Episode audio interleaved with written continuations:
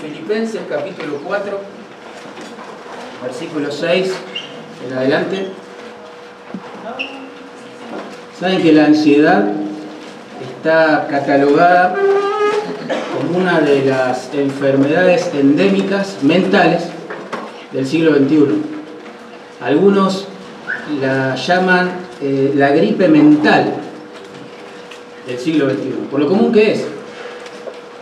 Se sufre ansiedad dentro y fuera de la iglesia, creyentes e incrédulos. Alguien dijo que la ansiedad es el interés que pagamos por pensar demasiado en los problemas del mañana. La ansiedad es el interés que pagamos, repito, por pensar demasiado en los problemas del mañana. Y uno se pregunta, bueno, ¿qué tipo de intereses pagamos ¿sí? cuando dejamos que la ansiedad crezca en nuestros corazones? Bueno, escuchen esto. ¿eh?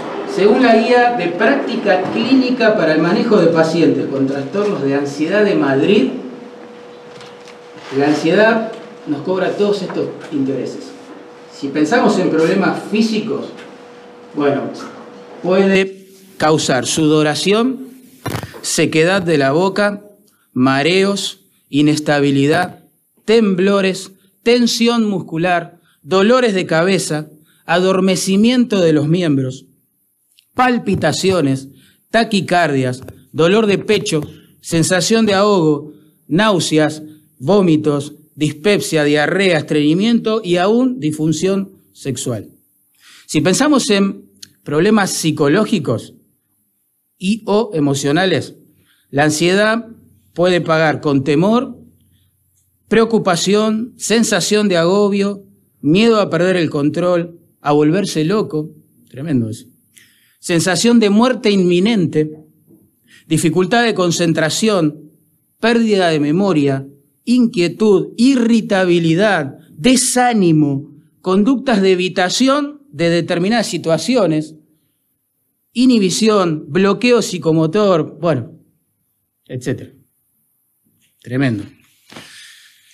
En mi caso particular, yo lucho con la ansiedad, supongo igual que ustedes. Cada vez que estoy ansioso, yo noto que mi vida social, emocional, cognitiva, volitiva, ministerial, espiritual, se ve seriamente afectada. La verdad que me cuesta concentrarme en los estudios cuando estoy ansioso, relacionarme bien con gente, prestar atención a lo que me están diciendo pensar con claridad, tomar decisiones sabias, manejar varios temas a la vez. Es tremendo. Me cuesta relajarme cuando estoy ansioso, me cuesta meditar en las escrituras cuando estoy ansioso, me cuesta quedarme quieto en la presencia de Dios solamente a derramar mi alma delante de Él. A veces, a veces he llegado a experimentar cierto grado de insomnio, dolores de cabeza, fatiga muscular. Me ha bajado las defensas por el tema de la ansiedad. Y bueno, diversos tipos de síntomas de estrés en el cuerpo. ¿sí? Se paga caro. Repito, la ansiedad son los intereses que tenemos que pagar por pensar demasiado en los problemas del futuro. Acá, Pablo, en el capítulo 4 de Filipenses, verso 6 en adelante, va a hablar de una manera preciosa, simple, de este tema de la ansiedad. ¿sí?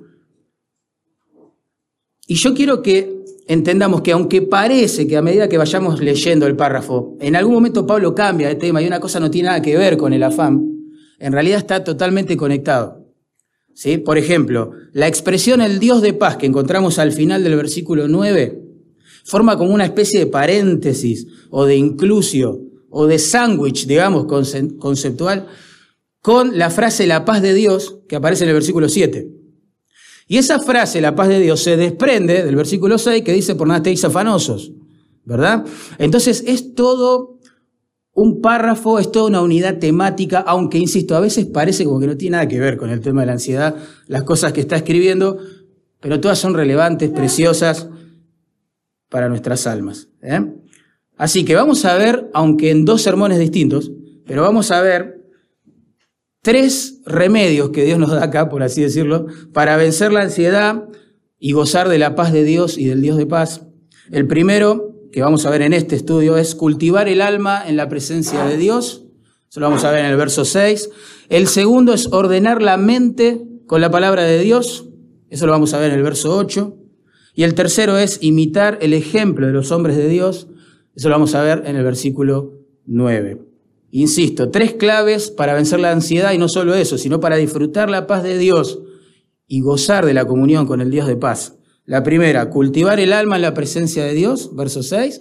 La segunda, ordenar la mente, es muy importante la mente en este tema de la ansiedad, con la palabra de Dios, verso 8, e imitar el ejemplo de los hombres de Dios, versículo 9. Primero vamos a ver nuestro problema, según el verso 6, que es nuestra tendencia a preocuparnos por todo, básicamente. Tenemos ese problema. Yo lo voy a leer de la Biblia de las Américas, el versículo 6. Por nada estéis afanosos. Antes bien, en todo, mediante oración y súplica con acción de gracias, sean dadas a conocer vuestras peticiones delante de Dios. Como que Pablo, en realidad lo que está diciendo en pocas palabras no se preocupen por nada, en vez de eso oren y agradezcan en todo. ¿Verdad? Algo así es. El punto es que los filipenses estaban afanando. Esa expresión por nada estéis afanosos debería traducirse dejen de afanarse. Dejen de preocuparse. dejen de estar tan ansiosos. ¿eh? Y ellos estaban afanando. No sabemos específicamente cuáles eran las razones, pero podemos inferir algunas. Por ejemplo, según capítulo 1, verso 28, ¿Qué pasó por ahí? o yo estoy muy ansioso y veo visiones ya, o vi un perro. Ah, Galileo. bueno, perdón, volvemos. Inferimos algunas causas de preocupación de ellos. Capítulo 1, verso 28, noten. Estaban sufriendo alguna dosis de persecución por causa de su fe. Ahí dicen nada intimidado por los que se oponen. Según capítulo 1, verso 13, Pablo, su mentor, el fundador de la iglesia, a quien ellos amaban, estaba preso. Eso generaría, obviamente, preocupación. Según capítulo 4, versículos 2 y 3, habían dos mujeres prominentes de la congregación, quizás estaban a cargo de, algún, de diversas áreas de la iglesia, Evodia y Sintique, que estaban peleadas entre sí y eso generaba muchos problemas en la congregación. Quizás algunos se alineaban detrás de Evodia y otros detrás de Sintique y se respiraba tensión, preocupación, amenaza. ¿Qué va a pasar con la iglesia? También había falsos maestros metidos por ahí, capítulo 3, versículo 2. Así que ellos tenían motivos para estar preocupados. Y nosotros también tenemos un montón de motivos para estar preocupados. A la edad de ustedes generalmente uno se preocupa preguntándose cosas que están en el futuro. ¿Con quién me voy a casar? ¿Me voy a casar? Eh, quizás hay rumores de despido, no sé, en, tu trabajo. Vos decís, uy, no llego con este parcial, no llego, no llego. Eh, no veo frutos en mi ministerio. ¿Podré hacer esto que Dios me pidió hacer?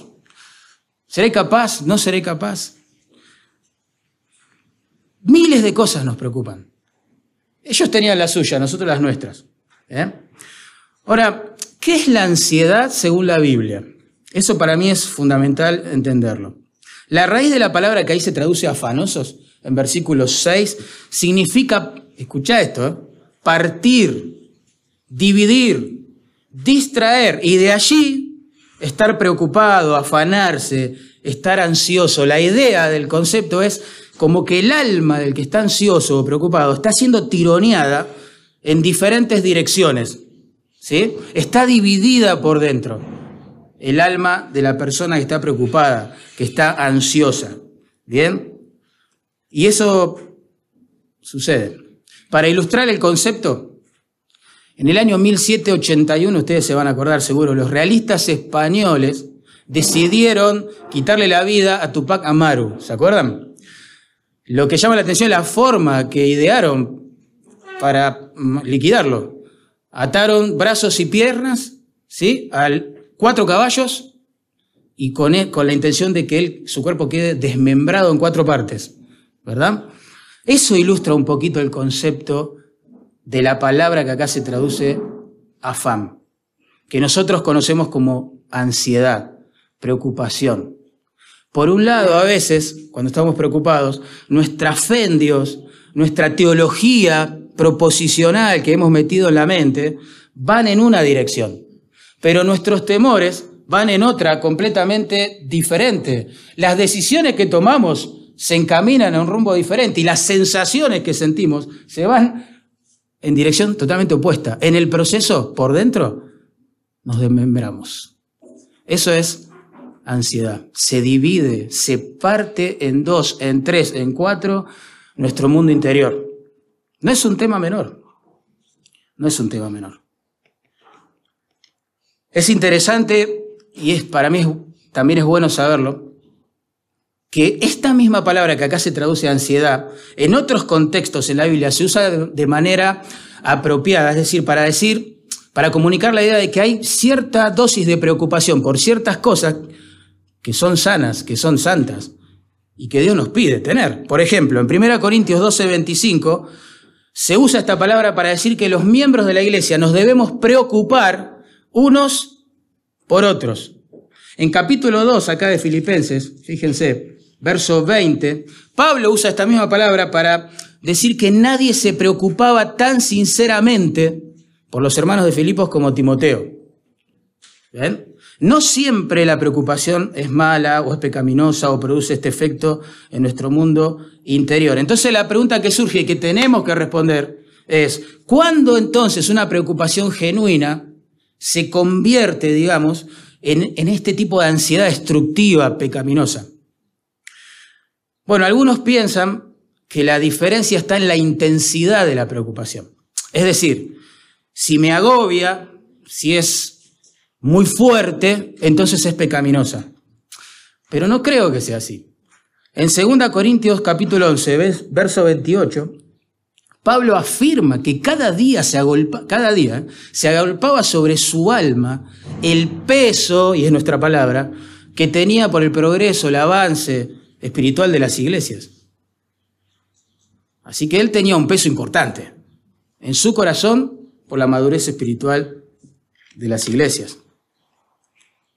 Yo creo que la respuesta está en Mateo 6. No vamos a buscarlo ahora, ustedes. Yo les voy a leer un par de versículos y ustedes van a tenerlo en la memoria, seguramente.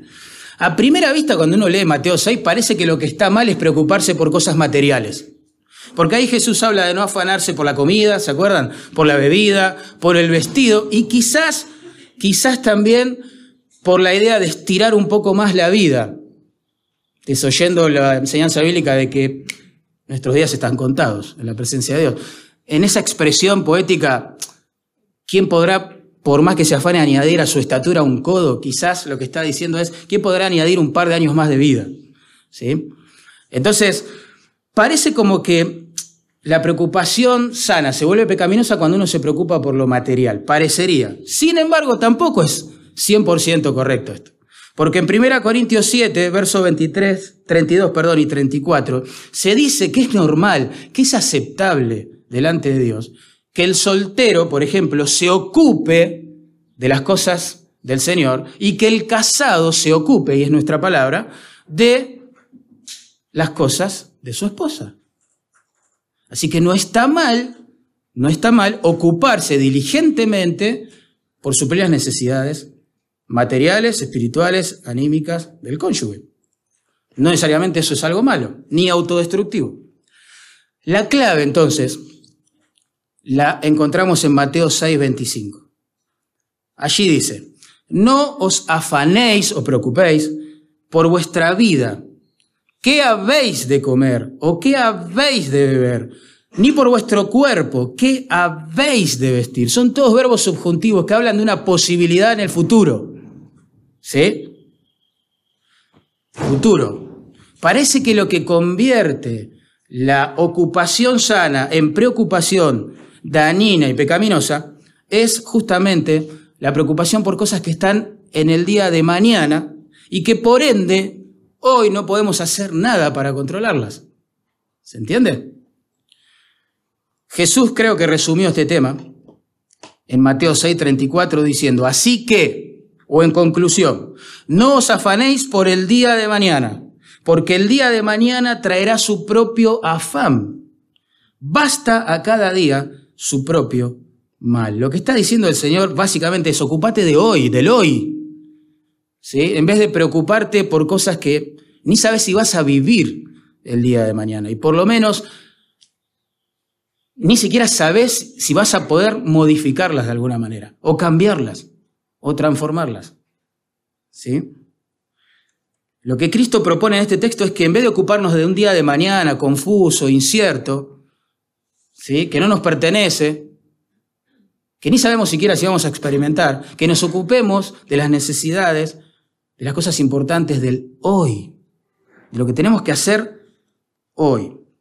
La idea es que tenemos que dejar de manejar posibilidades, hermanos, y comenzar a echar mano de, lo, de realidades ¿sí? Ocuparnos de lo que nos tenemos que ocupar hoy, con la confianza de que Dios se va a ocupar del mañana, si es que nos lo concede vivir.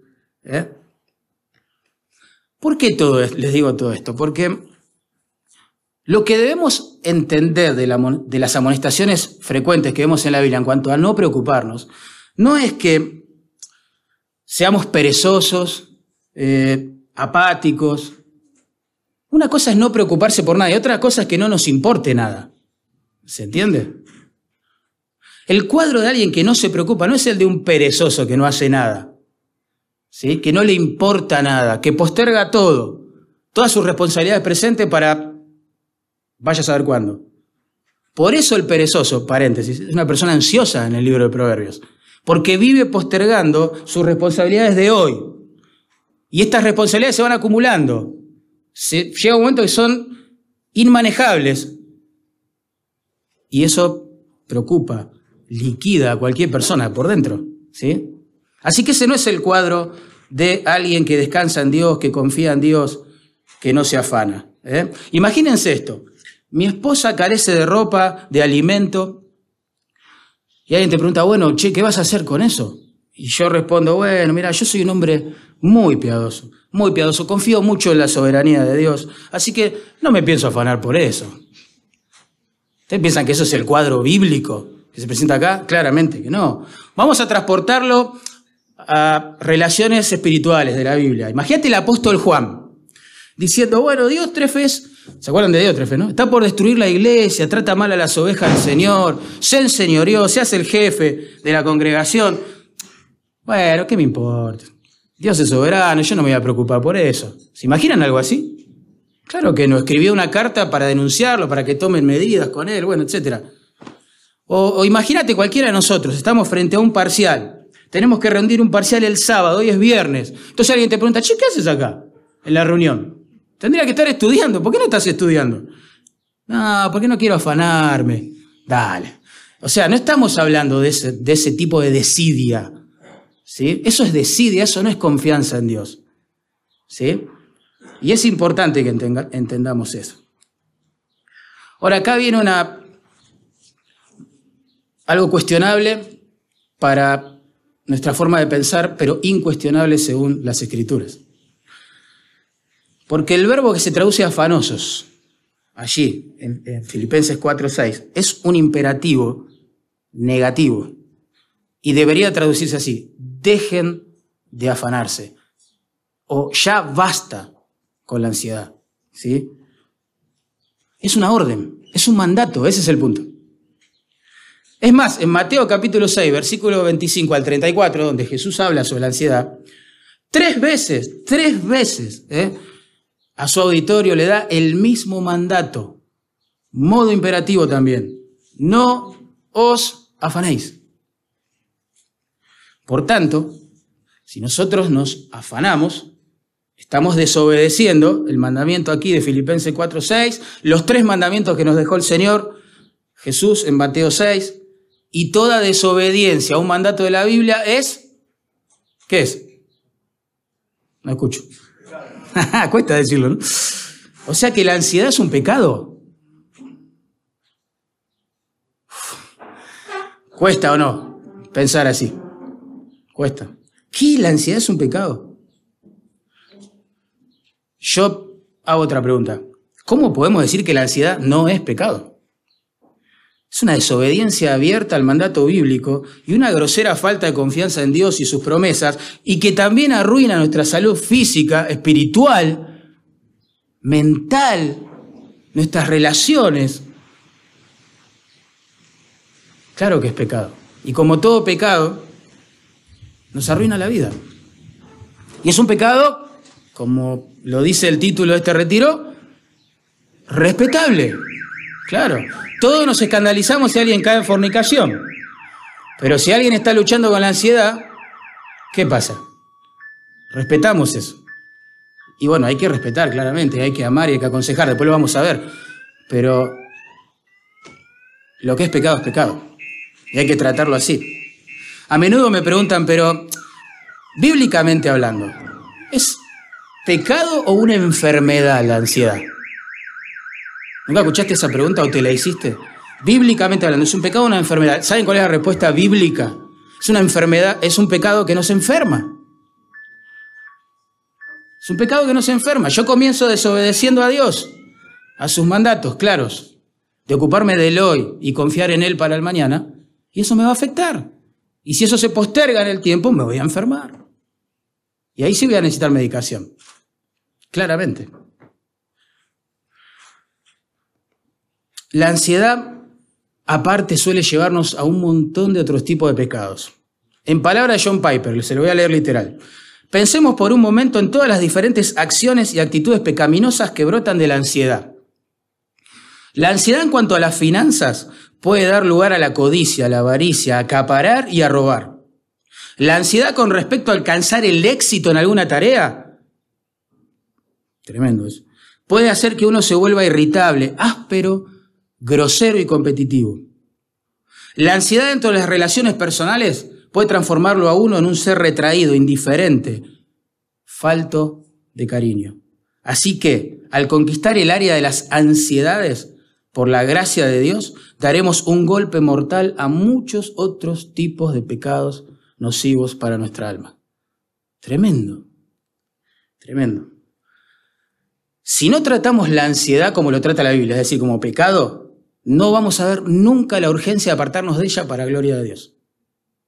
No la vamos a confesar nunca como pecado. Por lo tanto, no va a haber gracia de parte de Dios y santificación. Es más, si no tratamos la ansiedad como pecado, nos vamos a sentir víctimas, ¿sí? pasivas, impotentes de algo que nos está pasando, ¿entienden? Como, cuando uno sufre un accidente, no lo puede controlar, manejar, solo me está pasando. Pero al llamarle pecado pasamos de ser víctimas o de sentirnos en realidad víctimas, a ser responsables. Y te digo más, el hecho de entender bíblicamente que la ansiedad es pecaminosa no debería desanimarnos en nuestra lucha contra ella. Al contrario, va a encender luces de esperanza. ¿Por qué? Porque ¿a qué vino Cristo a este mundo? ¿A librarnos de qué? De nuestros pecados. Y el Espíritu Santo pelea esa batalla en nuestros corazones contra los deseos de la carne, que son pecaminosos. ¿Entienden? Jesús dijo que la verdad nos iba a hacer libre. ¿Libre de qué? Del pecado. Entonces hay un... Hay, cuando uno entiende que la ansiedad es un pecado, que no soy víctima, que estoy desobedeciendo la palabra y lo trata como cualquier otro tipo de pecado en su proceso de santificación, ¡wow! Se encienden luces de esperanza en el corazón. Porque contamos con toda la ayuda del Dios omnipotente para vencer.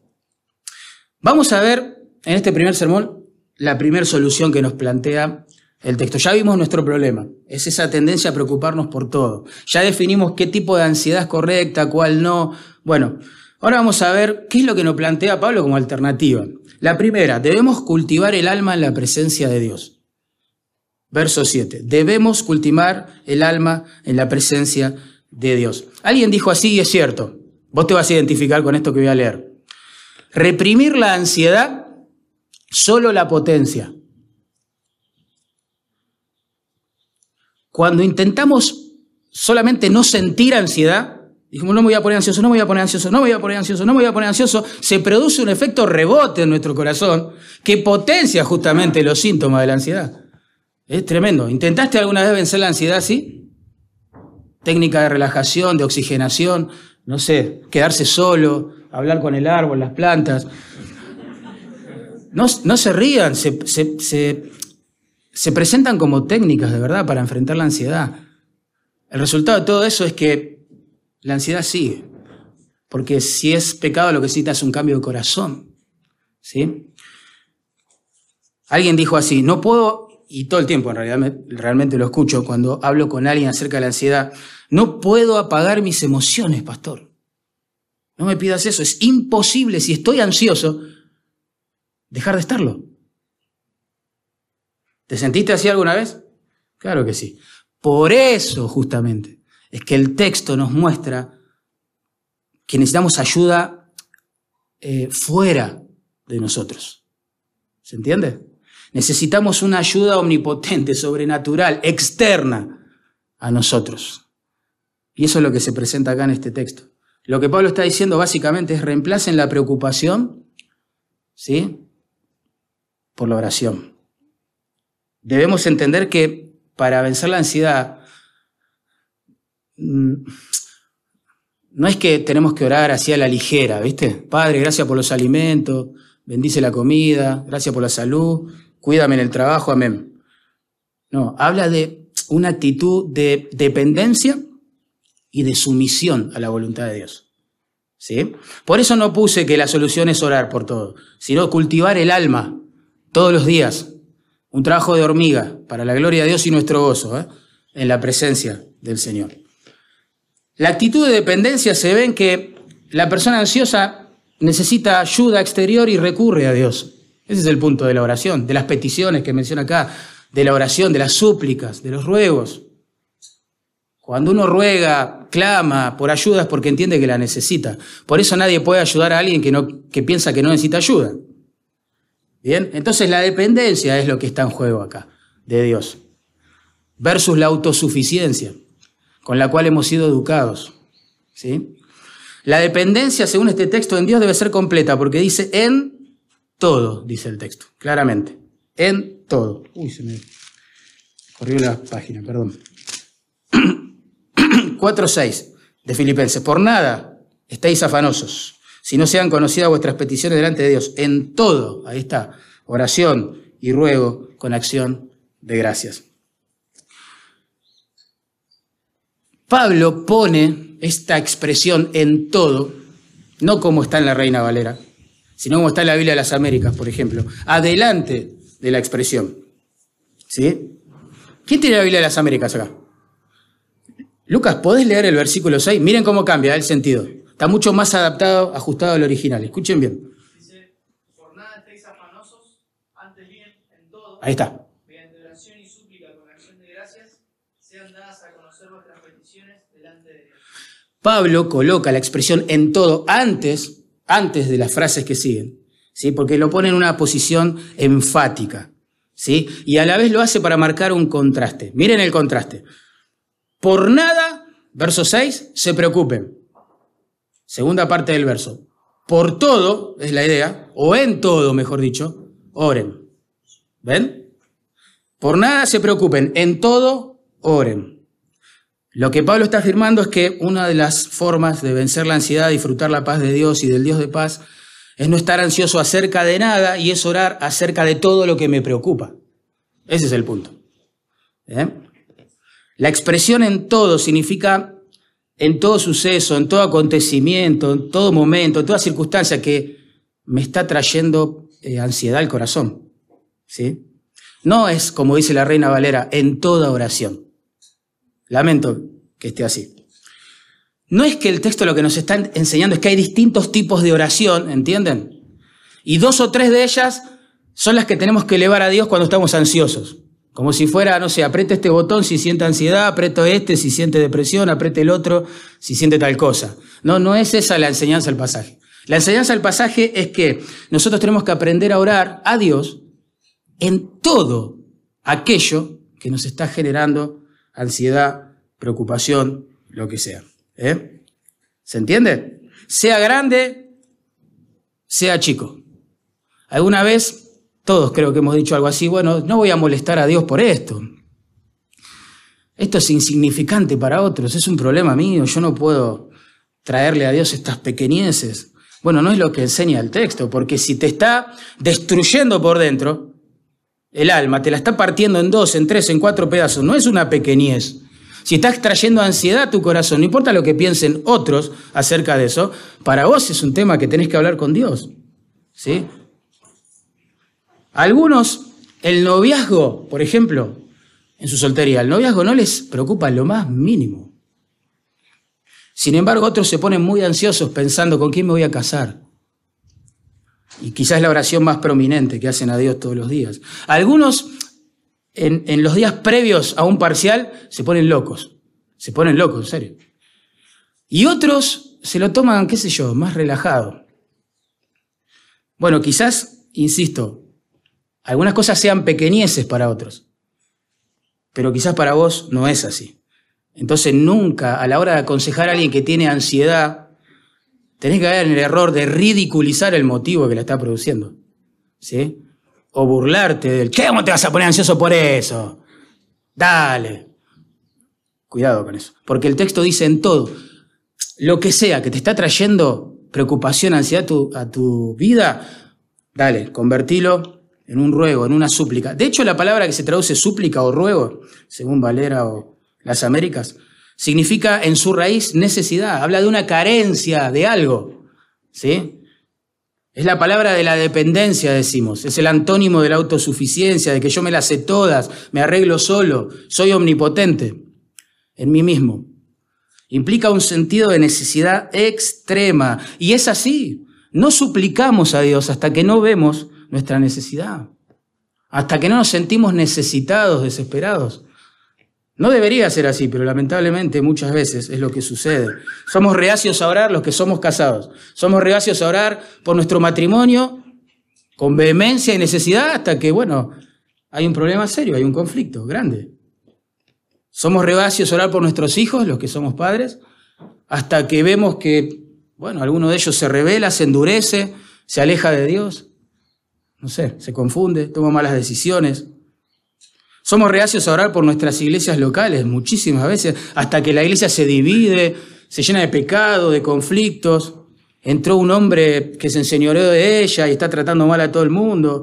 Somos reacios a orar por nuestras autoridades del país hasta que vemos que empiezan a sancionar leyes en contra de las escrituras. Eh, somos reacios, no sé, a, a orar por nuestros estudios, pensamos que lo manejamos de taquito hasta que reprobamos. Eh, somos reacios a orar por nuestros líderes espirituales hasta que alguno de ellos cae en pecado, en adulterio, se aleja de Dios o confiesa que nunca fue creyente. Somos reacios a orar por la salud hasta que enfermamos, por la ayuda idónea que queremos para el futuro hasta que nos sentimos muy, muy solos. Y, y esa soledad en el tiempo se perpetuó y nos ha vuelto personas resentidas. Tremendo. El punto acá es que la dependencia debe ser completa. Yo no puedo pretender santificación en el área de la ansiedad diciendo, bueno, Dios, gracias por los alimentos, amén. Tiene que haber un sentido de, necesidad. Dios, yo no puedo solo con mi ansiedad. Necesito ayuda exterior. Cada vez que lo intento se potencia este problema en mí. Dios, por favor, en todo, te voy a llevar todo lo que me preocupa. Dios, la dependencia no solo debe ser, eh, digamos, completa, sino que debe ser concreta. Hay que ser específicos con Dios. Dios me preocupa esto. ¿sí? Noten, las frases sean conocidas, ahí en versículo 6, seguida de la expresión delante de Dios, parece una contradicción. Porque por un lado nos dice, bueno, tenés que darle a conocer cosas a Dios. Y por el otro lado nosotros sabemos que Dios es omnisciente. Entonces uno dice, ¿cómo? ¿Qué es esto? Dios me está ordenando que le dé a conocer cosas que Él ya conoce. El salmista decía, aún no está la palabra en mi lengua y tú ya la sabes toda, Señor. ¿No? ¿Qué, qué es esto? ¿De qué se trata? Dios, a ver, llevémoslo a la práctica. Imagínense a alguien orando así, Dios, estoy ansioso por este examen. Quiero que lo sepas. Dios, estoy ansioso por mi noviazgo, quiero que lo sepas. Dios, estoy ansioso por este trabajo que quiero conseguir, quiero que lo sepas. Dios, estoy ansioso por este ministerio que me entregaste. Dios, quiero que lo sepas. Y yo me pregunto, ¿qué? ¿Dios no lo sabe? Sí que lo sabe. Y entonces, bueno, esto me recuerda a las palabras de Jesús en Mateo 6.8, en un contexto santo, cuando les está enseñando a sus discípulos a orar bien. Mateo 6.8 dice así, vuestro Padre sabe de qué cosas tenéis necesidad antes que vosotros le pidáis. Hermoso. Esa palabra se traduce sabe allí, es la misma que en Apocalipsis se usa siete veces, capítulo 2 y 3, para decir que el Señor conoce a la perfección la vida, el corazón de sus iglesias locales. Tremendo, lo sabe, el Señor ya lo sabe todo. Entonces, ¿por qué? ¿Por qué Pablo nos dice que debemos presentar peticiones a Dios? Como si no la supiera. El tema no es Dios, el tema somos nosotros que tenemos, que estamos luchando con la ansiedad. Y llevar nuestras peticiones a Dios, aunque Él ya las conozca, hace que nosotros podamos echar esas cargas, esa mochila, ¿sí? sobre Él, en su presencia. Darle a conocer cosas a Dios que ya conoce, nos bendice, ¿sí? aligera la carga, alivia la tensión, la preocupación. Por eso el apóstol Pedro, su primera carta, capítulo 5, verso 7, dice, echando toda vuestra ansiedad sobre Él. Porque Él tiene cuidado de vosotros. ¿Eh? O como leímos recién en el Salmo 62, echa sobre Jehová tu carga y Él te sustentará. Ahí está, para eso es que tenemos que ir a la presencia de Dios a contarle cosas que Él ya conoce. ¿Sí? De hecho, la palabra se traduce peticiones es la palabra de la especificación, digamos, ¿no? Sugiere asuntos específicos. No venimos a divagar. no, Dios, esto me está consumiendo por dentro. Dios, me pasa esto. Es esta situación, es esta persona, es tal cosa. Hay un ejemplo en la Biblia que me encanta, de lo que significa orar de manera específica. Los pongo en contexto los mensajeros del rey asirio Senaquerib, luego de haber sitiado la ciudad de Jerusalén, ¿sí? para después atacarla, escribieron una carta intimidatoria al rey Ezequías para que él se entregue. ¿Sí? Para que él se entregue. Miren lo que dice la Biblia, Segunda Reyes 19:14. Imagínense la tensión del momento. ¿eh? Tenés un ejército allá afuera, más poderoso que vos, ya sitió la ciudad, no tenemos dónde ir a comprar alimentos, dónde conseguir agua, se está acabando todo acá adentro. ¿Qué hacemos? Miren lo que hizo Ezequías. Entonces Ezequías tomó la carta de mano de los mensajeros y la leyó. Y subió a la casa del Señor, al templo, a buscar a Dios es la idea, y la extendió delante del Señor. ¡Wow! ¿Qué hizo Ezequías? Tomó la carta y la empezó a leer, pero delante de Dios. ¿Entienden? Yo me imagino, acá el rey Senaquerib, Dios dice que vos sos un Dios impotente, que sus dioses son más fuertes que vos, que esto... Empezó a leer la carta. Súper específico, ¿entienden? Sin ningún cliché religioso ni formalismo teológico. Él, ¡pum!, derramó su corazón. Señor, esto es lo que me preocupa, mirá, ¡pum! Qué precioso relacionarse con Dios así. Qué necesario. Esto no es un lujo, es oxígeno para nuestras almas aprender a ser tan específicos como sinceros con Dios cuando le buscamos. La presencia de Dios, dijo alguien, es la mejor almohada donde recostar y descansar la cabeza de la oveja que está preocupada. Y la dependencia también tiene que ser cariñosa, no solo completa, como, es decir, en todo, no solo concreta, específicas las peticiones, sino también cariñosa, porque dice delante de Dios. Esto se hace delante de Dios delante de Dios. Y, y esta frase, aunque es mal usada hoy en las iglesias, es sublime.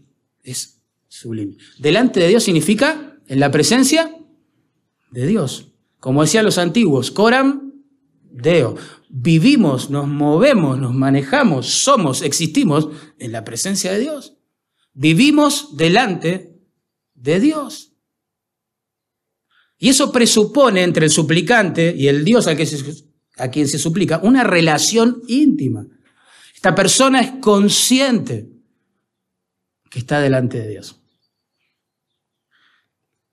que no está hablando con uno mismo, que no está tirando palabras al aire, que no, él entiende que esto no es un llamado a practicar ciertas técnicas de relajación, meditación, oxigenación. No, esto es coramdeo. Esto es la presencia del Todopoderoso, del que ya sabe lo que me está pasando. Él no necesita que yo se lo cuente, yo necesito contárselo. Él no necesita que yo le alivie las cargas, yo necesito que Él alivie mis cargas. Saben, el poeta, el teólogo y escritor francés ya fallecido, Fenelon, escribió algo precioso. Yo se los quiero leer como está. En este contexto, ¿no? Dice así, dígale a Dios todo lo que está en su corazón. Como uno descarga el corazón, sus placeres, sus dolores a un querido amigo, dice. Cuéntele sus problemas para que Él lo consuele. Dígale sus alegrías para que Él las equilibre.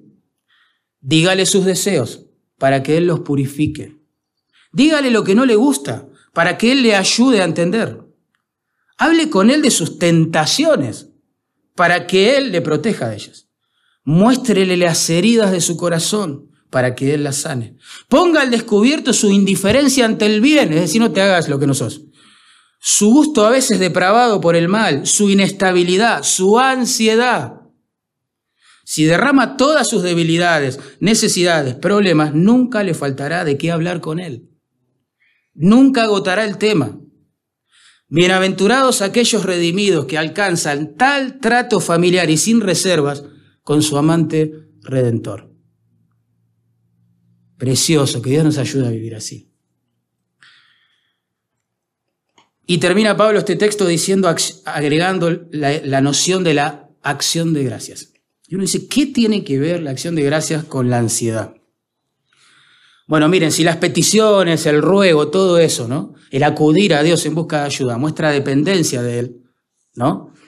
El dar gracias muestra sumisión a Él. Un reconocimiento de que aún aquellas cosas que trajo a mi vida, que me están preocupando, que me están angustiando, que me están agobiando, también vienen de su mano amorosa. También son para su gloria. También son para mi bien. También son para formar a Cristo en mi vida. Pablo nos anima a dar gracias, al igual que con las peticiones, en todo aquello que nos está trayendo ansiedad. Y eso implica aceptar la voluntad de Dios. Eso es sumisión a su autoridad. Es reconocer que lo que envía es para su gloria y nuestro gozo y nuestro bien. Cuando uno agradece por aquello que le pone ansioso, aunque parezca una contradicción, ¿no? está glorificando a Dios de una manera tremenda y como siempre que glorificamos a Dios, también se está carreando un gozo tremendo en su propia alma. Fuimos creados para glorificar a Dios y eso trae mucho gozo en el alma, ¿no es así? Por eso, por eso leemos en 1 Pedro 5, 6, 7 lo siguiente. Humillaos, ese es su mandamiento, pues bajo la poderosa mano de Dios, para que Él os exalte cuando fuere tiempo, echando toda vuestra ansiedad sobre Él, porque Él tiene cuidado de vosotros. Quiero hacer una salvedad gramatical, porque a veces la gramática comunica cosas importantes, a veces no, pero a veces sí. La palabra que ahí se traduce echando no es un verbo en realidad en el original, es un participio, es un modificador de un verbo. Es como si fuera un gerundio nuestro. ¿Cuál es el verbo que modifica la palabra echando? Humillaos. Ese es un verbo imperativo, es un mandamiento. Humillaos. ¿Cómo me humillo en la presencia de Dios en la práctica? Echando mi ansiedad sobre Él. ¿Entienden? Este es el mandato. Dale, ponete bajo la autoridad de Dios. Eso significa humillarse. Esta es la forma de hacerlo. Echa toda tu ansiedad sobre Él. Me humillo en el buen sentido de la palabra, porque delante de Dios eso es precioso, no es una tortura ni una disciplina religiosa. Me pongo bajo su autoridad, reconozco que no puedo controlar la situación que me está destruyendo por dentro. ¿Cómo lo hago en la práctica? Llevo todas mis cargas a Él, porque sé, confío, entiendo que Él tiene cuidado de mí. Pastor Pelufo comentando ese versículo dijo así, mientras no pueda agradecer por eso que me preocupa, mi oración será una queja disfrazada, dice. Interesante. Hasta que no dé gracias, no estaré sujeto realmente a la voluntad de Dios. Pero cuando pueda hacerlo, me sacaré un gran peso de encima, dice. Es medio asombroso y extraño a la vez que en una fórmula, vamos a decirlo así entre comillas, que se nos da para paliar los efectos de la ansiedad en nuestra vida, se nos mande a, a practicar esto, acciones de gracias. El punto es que si nosotros solo oramos, solamente oramos, pidiendo que Dios quite aquello que nos pone ansiosos, y no damos gracia por esto, no reconocemos que es parte de su plan soberano, benefactor para nuestra vida cristiana, nada va a cambiar. ¿Sabe qué va a pasar? Vamos a orar por eso. Dios, por favor, saca esto de acá. Y Él no lo saca. Entonces la ansiedad no se va. Y entonces vamos a ayunar para eso. Dios, saca esto, por favor. Y quizás Dios no saque eso. Entonces la ansiedad va a profundizarse. Es como querer vencer la ansiedad por uno mismo solamente dándole un tinte de oración. Es lo mismo. Los efectos de la ansiedad se potencian. Pero cuando damos gracias, entregamos la situación. Voy a poner ejemplos prácticos. A veces oramos así, Padre, gracias por Jesús, gracias por este día, por la salud, pero recuerda que estoy angustiado, porque me siento solo y nadie se fija en mí, Dios. Claro, oramos así el lunes, oramos así el martes, oramos así el miércoles, oramos así el jueves y así la semana que viene, la otra, el mes que viene, y dale, y dale. Y claro, ese tipo de oración no nos calma el corazón, para nada, para nada. Entonces oramos con mayor intensidad. Bueno, nada pasa. Pedimos consejo y bueno, alguien te dice, como decía recién, ayuná, no sé, y nada cambia, y la oración crece, la ansiedad crece, perdón. Por eso tenemos que sí o sí incorporar este sentido de entrega, de sumisión a los planes, a los tiempos, a las formas de Dios. Sí o sí, que se traduce en acción de gracia. Miren cómo cambia la oración. Sería algo así. Lo mismo, ¿no? Padre, te doy gracias por Cristo, por este día, por mi salud y también porque me permites disfrutar, invertir sabiamente mi tiempo de soltería. Y te doy gracias porque era que soy soltero, tengo más tiempo para estudiar, para buscarte, para orar, para servirte. Y Dios, dame sabiduría para aprovechar hasta el último día de mi soltería. ¿Sí? La vida a full. ¿Cambia o no cambia? Claro que cambia. A veces oramos así mal también. Padre, gracias por Jesús este día, por mi salud, etc. Pero estoy desesperado porque no pude hacer ese viaje que tanto quería hacer. ¿No es mejor orar así? Bueno, Padre, gracias por Jesús, por este día, por mi salud también, y gracias porque, bueno, no pude viajar. Gracias porque de alguna forma vos estás cuidando de algún peligro que yo no veo, tenés otro plan para mí. Gracias, Dios, que se haga tu voluntad y no la mía. ¿Cambia o no cambia? Cambia. A veces decimos, bueno, Padre, gracias por Jesús, por este día, pero Dios, estoy muy afligido, no consigo trabajo, que este trabajo que tanto te pedí, bueno, tiene su valor, pero no resuelve el problema. Mejor sería orar así, Padre, gracias por Cristo, por la salud, por este día y porque me rechazaron la entrevista. También, que se haga tu voluntad, Dios. Espero en ti, voy a seguir buscando, voy a seguir mandando currículum, me voy a seguir esforzando, me voy a ocupar del hoy. Renuncio a preocuparme por el corazón, por la decisión que tiene que tomar aquel que me concede o no el trabajo. ¿Cambia o no cambia? mucho. A veces oramos así también, mal. Gracias por Cristo, etc. Pero te pido que me den el crédito, Dios. Lo preciso es, es para trabajar, quiero comprarme un auto, Dios, es para tu gloria. Por favor, el crédito. Tiene su valor, pero es incompleto. Sería mejor orar así, gracias por Cristo, etc. Y gracias porque, bueno, no me aprueban el crédito. Tú ves más allá. Gracias por protegerme. Que se haga tu voluntad, no la mía. Gracias por ocuparte de toda mi vida, por pastorear todas las áreas de mi vida. ¿Cambia o no cambia? Completamente. Si nos rendimos de esta manera, porque esa es la palabra, rendimos de esta manera delante de Dios, ahora sí, verso 7. Y la paz de Dios, ¿ven? que sobrepasa todo entendimiento, guardará vuestros corazones y vuestros pensamientos en Cristo Jesús. Esa conjunción que se traduce y acá, y, podría traducirse entonces, lo que indica es una consecuencia de lo anterior. Si yo cultivo mi alma delante de Dios en una actitud de dependencia y de sumisión, puedo esperar, ¿entienden? En consecuencia, la idea es siembro esto, voy a cosechar algo. ¿Qué voy a cosechar? Es una promesa. Es una promesa este texto. ¿Qué voy a cosechar? Bueno, la paz de Dios, tan ansiada, protegiendo mi mundo interior. Por eso para un creyente, escuchen bien esto, ¿eh? la ansiedad no es un signo de debilidad, sino de haber vivido en sus propias fuerzas por muchos años. ¿Entendieron lo que estoy diciendo, no? En el contexto de versículo 6. La ansiedad en un creyente no es signo de debilidad, sino de haber vivido en sus propias fuerzas. La palabra que se traduce paz acá es hermosa, en su raíz no significa unir, ligar. Es ese bienestar, ese deleite, esa bendición resultante de, de las buenas relaciones. Cuando un matrimonio se lleva bien entre sí, disfrutan esa relación. Entonces nosotros decimos, uy, mira, este es un matrimonio que vive en paz. Cuando sus hijos se suman a esta relación, decimos, wow, este es un hogar en paz. Acá se respira paz, ¿verdad? Lo contrario también se nota. Entonces la paz acá es el resultado, claramente, de una buena comunión con Dios.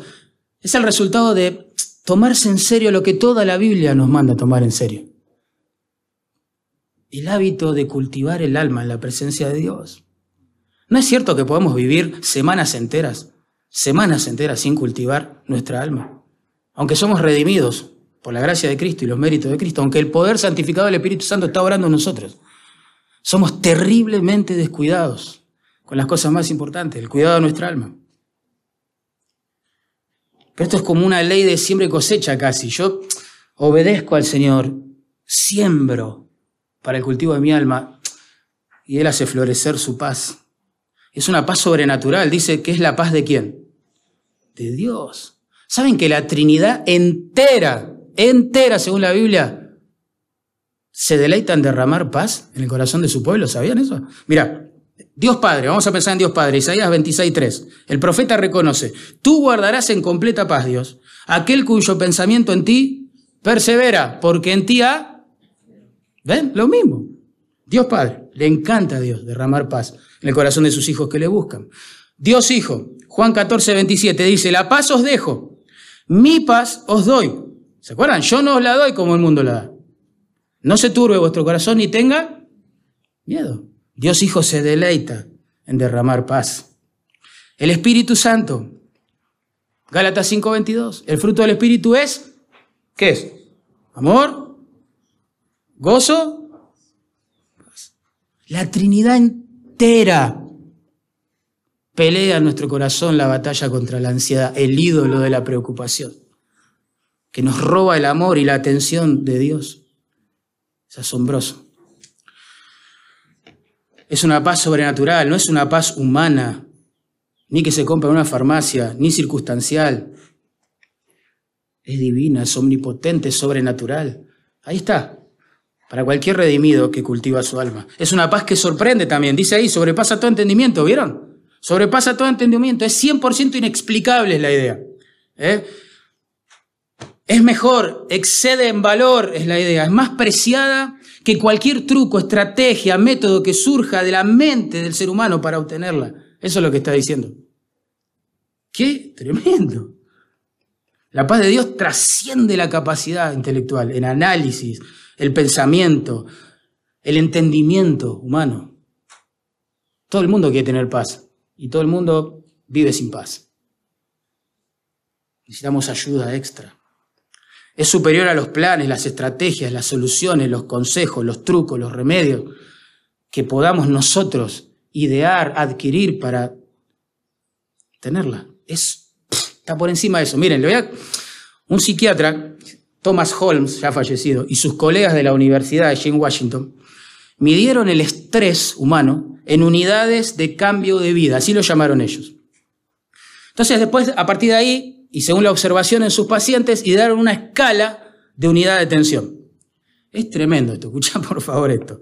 Algunas no tienen nada que ver con tu etapa de la vida y otras sí.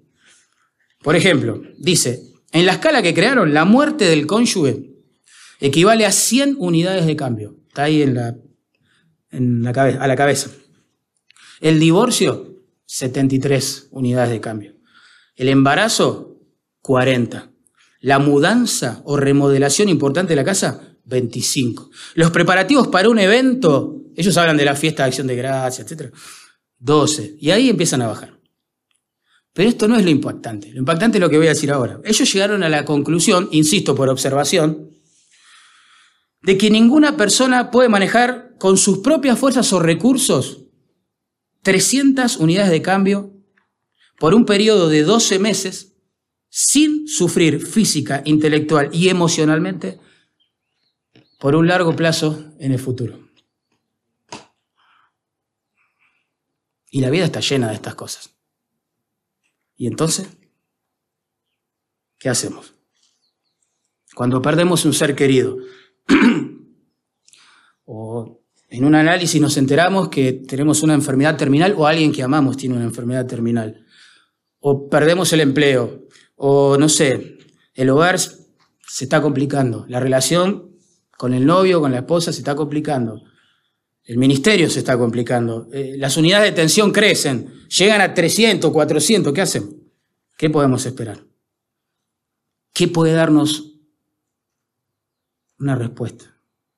¿Qué puede traer paz, calma? No sé, ¿qué consejo, idea, estrategia, técnica? La paz de Dios que sobrepasa todo entendimiento. Qué grande. ¿Saben? Una mamá, escuchen esto, ¿eh? una mamá que acababa de perder a tres de sus hijos en un incendio, estaba dando testimonio en una conferencia femenina. Y ella dijo así, si no hubiese sido por la paz de Dios, me hubiera vuelto loca. Wow. Esta semana que pasó, tenía un hombre en la oficina con el cual estaba hablando, llorando desconsoladamente, había descubierto que su esposa le era infiel cibernéticamente, como está de moda ahora, mirando pornografía en Internet. Y lloraba y entre llanto y, intentos de recomposición me decía, pero tranquilo, tranquilo, Mariano, yo estoy bien. La paz de Dios cuida mi mente. Esa fue la frase que usó. Dios es bueno, me decía. Es un problema con mi esposa, no con Dios. La paz de Dios es tan sobrenatural como sorprendente. La hemos visto sostener a personas redimidas por el Señor en situaciones que vos decís, no puede estar de pie esta persona. Por último, es una paz silenciosa. Acá no, no, se trata de bombos, platillos, gritos, retos, adiós, decretar cosas, nada que ver. Cero para Farnaglia. Esto es secreto, sencillo. Guardará, ¿qué dice ahí? Vuestros corazones y vuestros pensamientos. Se da en el mundo interior. Dios llega donde nadie llega. Precioso Dios. El verbo que se traduce guardará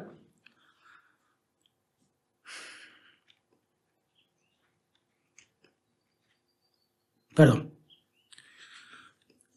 era un término militar que significa básicamente montar guardia, vigilar, proteger, custodiar.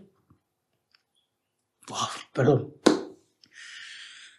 La frase vuestros corazones y vuestros pensamientos no persigue la noción bipartita del hombre, si una cosa son las, el corazón, otra cosa las emociones, no, no, no habla de eso, sería incompleta aparte, no habla de eso. Lo que intenta mostrar es que la paz de Dios no está orientada a las circunstancias, al aparato externo, al mundo exterior, sino a nuestro mundo interior. Lo que está diciendo este texto precioso. No es que Dios va a quitar nuestros problemas porque cultivamos el alma o porque agradecemos y nos sometemos. que si estoy enfermo me va a sanar, que si me echan del trabajo me va a dar uno mejor. No está hablando de eso. Está hablando que va a proteger el mundo interior. A veces en su soberanía Dios permite cosas dolorosas en nuestro mundo exterior, muy dolorosas. Pero cultivamos el alma, dependemos, nos entregamos y su paz sostiene nuestro mundo interior. Y me emociona porque no es un concepto abstracto, etéreo, solo proposicional que leemos en la Biblia, es una realidad. Dios es así. Precioso Dios. Precioso. Por eso me duele pensar que quizás alguien de los que esté aquí no sea el Señor. Porque es una paz que disfrutan los redimidos. Porque dice, en Cristo Jesús, guardará vuestros corazones y vuestros pensamientos en Cristo Jesús. En Romanos 5.1 dice que una vez que una persona se arrepiente de su pecado, confía en Cristo, es declarada justa. La, justicia que tiene el Señor se le atribuye. Y el resultado de eso es que tiene paz para con Dios. Pero antes de eso, uno, por su manera de vivir, de pensar, es enemigo de Dios, dice la Biblia. Y no hay paz para el impío. Así viví 16 años yo también. Pero cuando una persona deposita su fe en Cristo justificada, está todo bien con Dios. El acceso a Dios se abre y puede disfrutar de esta paz, pero me parte el corazón pensar que quizás alguien todavía no está en paz con Dios. Viene a la iglesia, es evangélico, no sé, o, o es simpatizante de los creyentes, le gusta lo que se habla, lo que se canta, la buena onda de la gente, pero todavía no se ha arrepentido de sus pecados, no ha confiado en la obra, muerte, sepultura y resurrección de Cristo, sustituta nuestro lugar por nuestro pecado. No ha entendido que Dios ha sacrificado a su Hijo para no tener que sacrificarte a vos. Que Dios ha tratado con ira a su Hijo, ira que vos mereces y que yo merezco por nuestros pecados. Que Él se hizo maldición, como si hubiera quebrantado la ley, diciendo que nosotros somos los transgresores de esa ley. Por favor, que Dios tenga misericordia y que puedas ver a Cristo en esta mañana.